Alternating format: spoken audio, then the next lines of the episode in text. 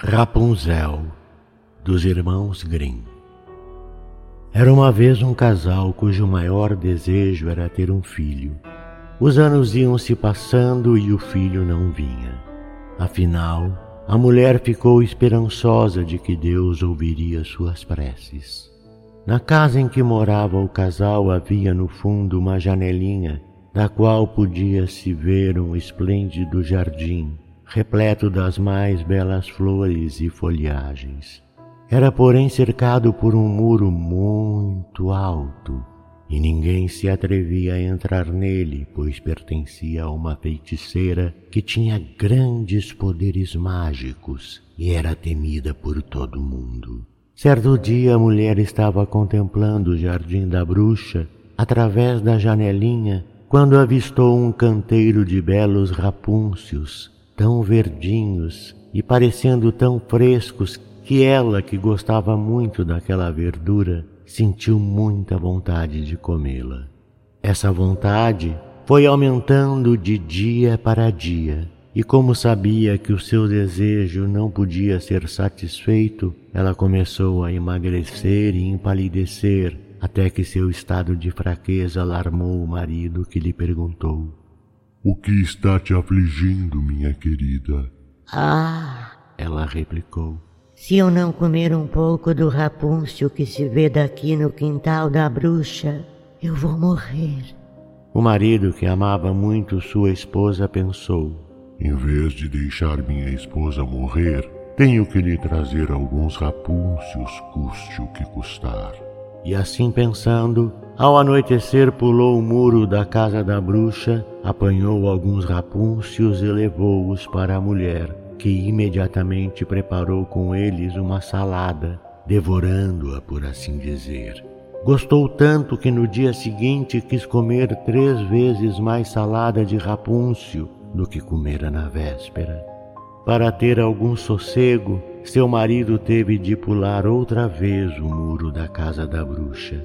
Aproveitou de novo a escuridão noturna. Ao descer do muro, porém, ficou apavorado, vendo a feiticeira de pé à sua frente. Como se atreve a entrar no meu quintal e furtar meu rapúncio como um ladrão? Ela perguntou. Ah! exclamou o homem. Fui forçado a fazer isso por causa de uma necessidade absoluta.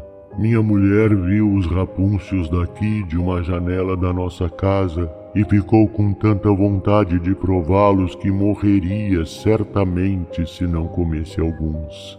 A feiticeira então dominou a raiva e disse ao homem: Se é assim como dizes, Vou permitir que leves tantos rapúncios quantos quiseres, mas com uma condição. Terás que me dar a filha que tua mulher vai dar à luz. Ela será muito bem tratada e cuidarei dela como se fosse minha filha. Apavorado, o homem concordou, e logo que sua mulher deu à luz a uma menina, a bruxa apareceu. Deu à recém-nascida o nome de Rapunzel e levou-a consigo. Rapunzel tornou-se a criança mais linda que havia sobre a face da terra. Quando tinha doze anos, a bruxa trancou-a em uma torre no meio da floresta e que não tinha escadas nem portas, mas tinha uma janelinha bem no alto. Quando a feiticeira queria entrar na torre, colocava-se diante da janela e cantava: Rapunzel, Rapunzel, desce os teus cabelos. Rapunzel então deixava cair fora da janela a sua comprida cabeleira e a bruxa subia se agarrando a ela como se fosse uma corda. Um ou dois anos depois aconteceu que o filho do rei entrou na floresta e passou pela torre.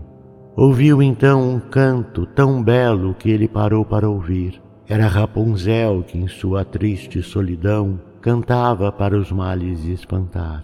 O príncipe quis subir na torre para ver a cantora e procurou a porta da torre, mas porta alguma foi encontrada. Ele voltou para o palácio de seu pai, mas o canto comovera tanto que todos os dias ia à floresta para escutá-lo. Certa vez, quando estava ouvindo atrás de uma árvore, viu a feiticeira chegar e ouviu o que ela cantava.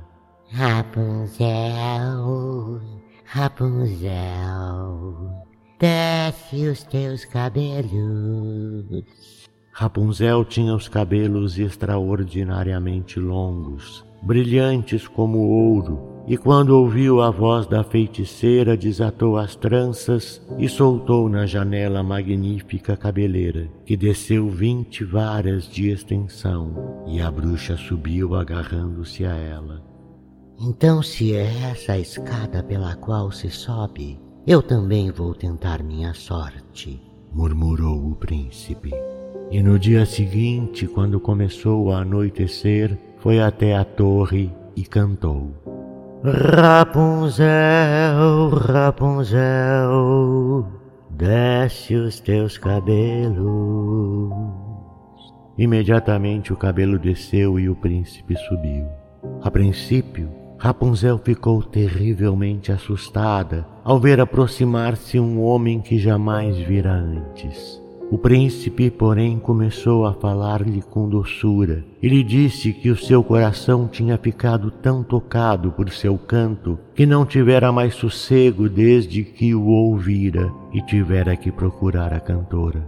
Rapunzel perdeu o medo e, quando o príncipe lhe perguntou se o aceitaria como marido, e viu que ele era moço e bonito, pensou que ele a amaria mais do que a velha senhora Gothel e disse que sim, deixando que ele tomasse as mãos entre as dele. Eu te acompanharei de boa vontade, mas não sei como sair daqui, disse. Todas as vezes que subires aqui, traze contigo uma meada de seda.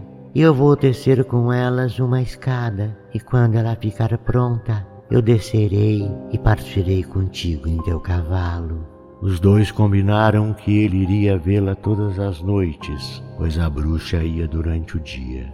A feiticeira nada notou, mas ficou sabendo no dia em que Rapunzel inadvertidamente lhe disse: Por que será, senhora Gothel, que é tão mais difícil para mim sustentar nos meus cabelos a senhora do que o jovem príncipe? Ah, menina maldita! Gritou a bruxa.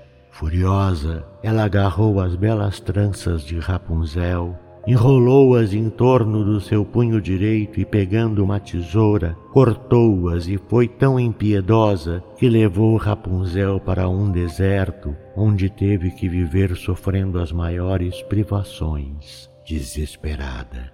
No entanto, no mesmo dia em que expulsou Rapunzel e cortou-lhe as tranças, a bruxa amarrou-as na janela, e quando o príncipe deu a senha para entrar, ela jogou os cabelos até embaixo. E o príncipe por ele subiu para, em vez da linda Rapunzel, encontrar a horrorosa bruxa, que com os olhos de fogo e babando de raiva gritou-lhe: Vieste encontrar tua querida?